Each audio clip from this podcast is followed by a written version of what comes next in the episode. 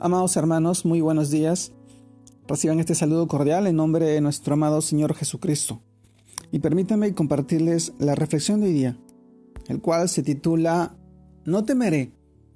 Y esto nos lleva al pasaje de Isaías, capítulo 51, verso 12 al 13 y también el 15. Y nos dice, Yo soy vuestro consolador.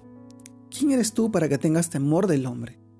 Que es mortal, y del Hijo de Hombre, que es como heno.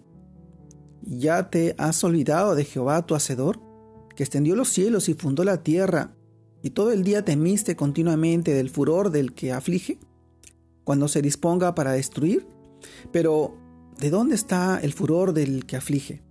Porque yo Jehová, que agito el mar y hago rugir sus ondas, soy tu Dios, cuyo hombre cuyo nombre es Jehová de los ejércitos. Isaías capítulo 51, verso 12, 13 y 15. Luego vamos al libro de Salmos capítulo 27, verso 1, en la que nos dice, Jehová es mi luz y mi salvación. ¿De quién temeré?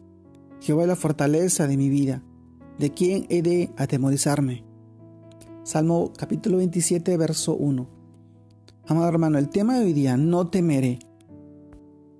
No temeré.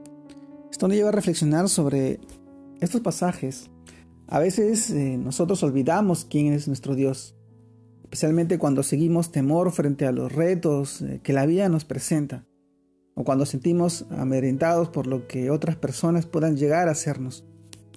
El Señor hoy quiere alentar nuestro corazón. Por eso comienza diciendo, yo soy vuestro consolador, el que siempre está a nuestro lado, el que hace justicia a los que le claman, y abre sendas donde no las hay. Hoy nos confronta con una pregunta. ¿Quién eres tú para que tenga temor el hombre que es mortal? ¿Quiénes somos nosotros para que le temamos, le temamos al hombre que, que Dios compara como, como el heno?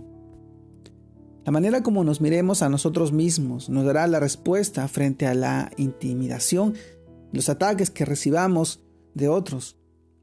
Si nos concentramos en nuestras debilidades, fácilmente seremos vencidos por las adversidades y por todo lo que se nos presente, pero si nos miramos como Dios nos ve, empoderados en, su nombre, revestidos de Cristo, llenos y controlados por su Santo Espíritu, amado hermano, podremos vernos como tantos hombres y mujeres de la Biblia que a pesar de sus fragilidades fueron usados por Dios y terminaron haciendo proezas solo por la fe y la confianza en Él.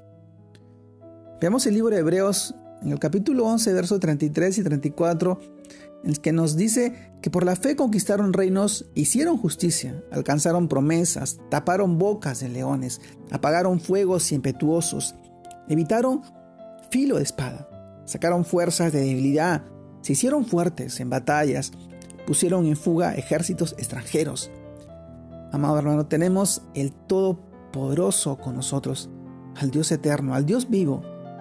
Cuando ponemos nuestra seguridad en el Señor, Él nos fortalece. Cuando confiamos en su poderío y dejamos de confiar en nosotros mismos, Él nos saca triunfantes de cualquier situación. Apropiémonos de la autoridad que nos ha delegado y cumplamos nuestra tarea como embajadores de Cristo en el lugar donde nos encontremos. Amado hermano, recordemos cómo los apóstoles no dejaron de llevar el Evangelio a pesar de las amenazas. Hechos capítulo 4, verso 18 al 20 nos dice, y llamándoles, les intimidaron en que en ninguna manera hablasen ni enseñasen en el nombre de Jesús.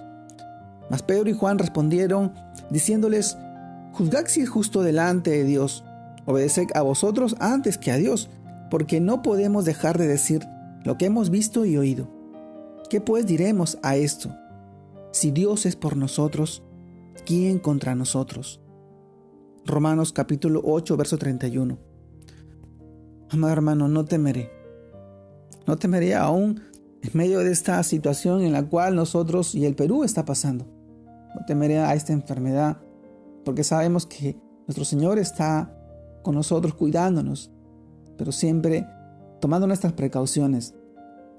Temeré porque, porque sé que Él está conmigo y Él va adelante como guerrero, peleando nuestras batallas, luchando con nuestro escudo de la fe. Y esa es la confianza que nosotros debemos tener en Él, que no estamos solos. Y tu confianza, ¿dónde está? Yo te pregunto, sabiendo que tú confías en Él, que tú te fortaleces en Él, en su palabra, en su evangelio, mediante la oración, mediante la meditación de su palabra, mediante, mediante el amor que Él ha puesto en ti y la seguridad que tú puedes tener, la fe y la confianza. Son tiempos muy difíciles y hoy te animo a que tú puedas seguir aprendiendo y creciendo, fortaleciéndote en su palabra, en la convicción y el amor, en el nuevo nacimiento, que no es de carne o voluntad de sangre, sino a través de su Santo Espíritu. Te mando un fuerte abrazo en este tiempo. Dios te guarde y te bendiga. Seamos fuertes y valientes y no temamos a lo que está presente y a lo que está por venir. Dios te bendiga. Saludos a todos mis hermanos.